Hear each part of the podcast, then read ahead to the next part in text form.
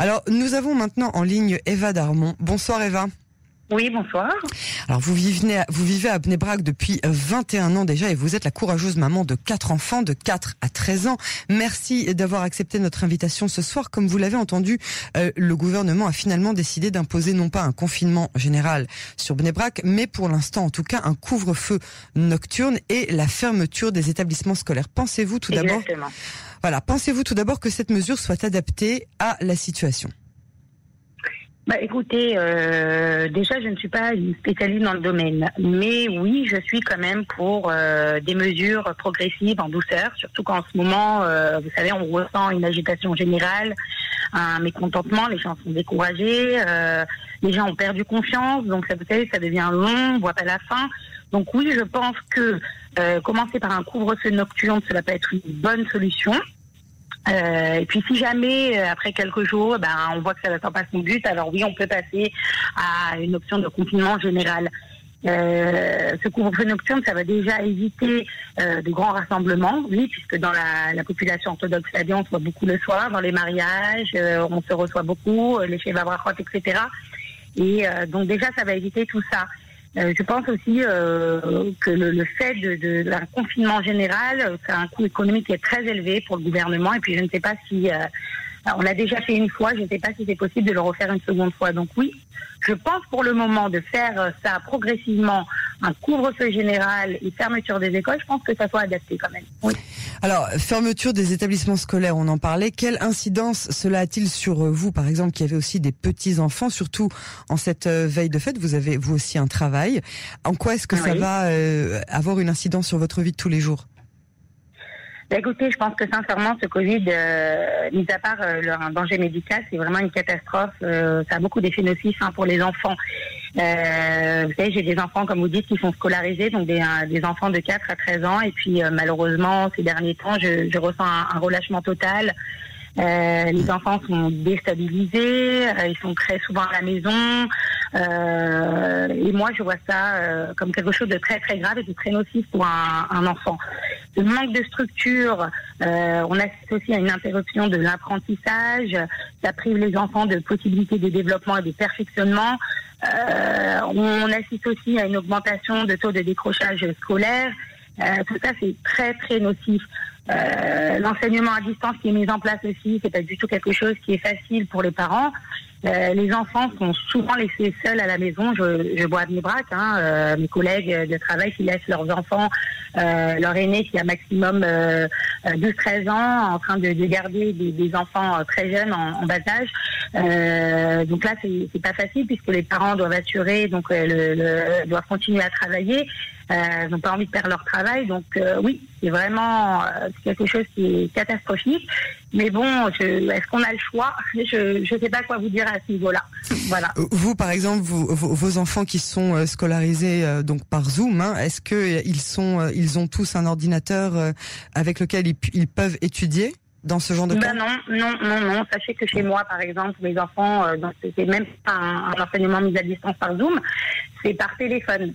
Donc euh, vous imaginez que c'est pas du tout facile, les lignes téléphoniques sont toujours occupées. Euh, C'est-à-dire que le, les cours se passent par téléphone et non pas euh, par visioconférence. Les se passent par téléphone, effectivement, oui, ouais, par téléphone. Euh, les enfants sont découragés. Euh, à la rigueur, ils ont envie de reprendre l'école normalement, de reprendre la routine.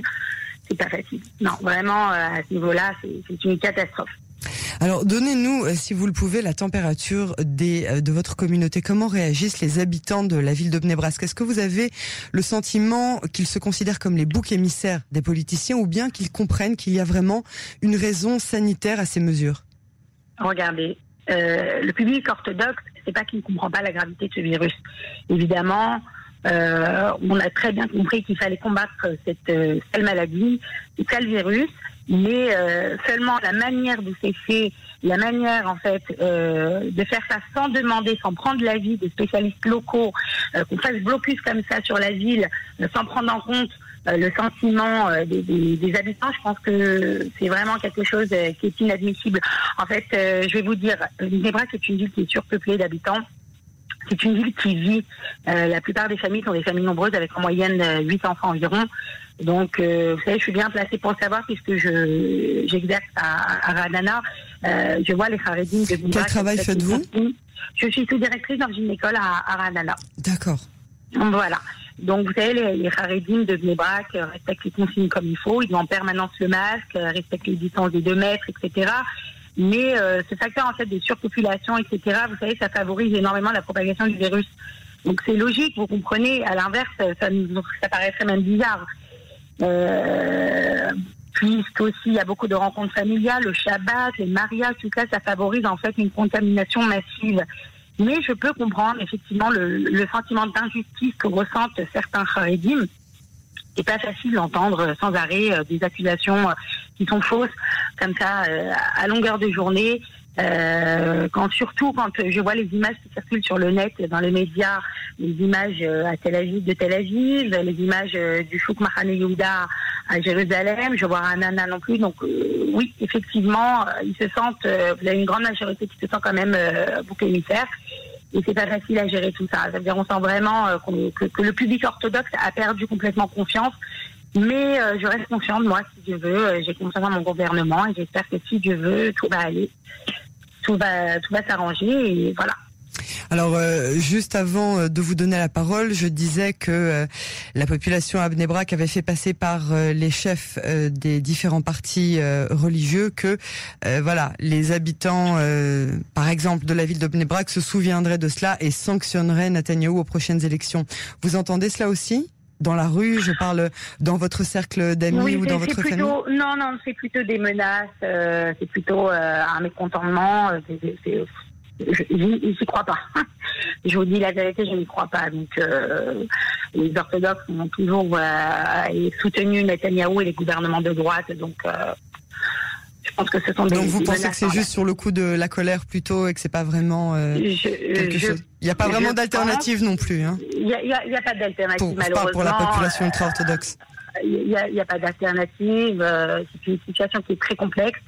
personne n'est coupable. J'aurais vraiment pas aimé être à la place de Netanyahu ni du, euh, du, professeur Gamzo. Euh, c'est vraiment, c'est pas facile. Bon.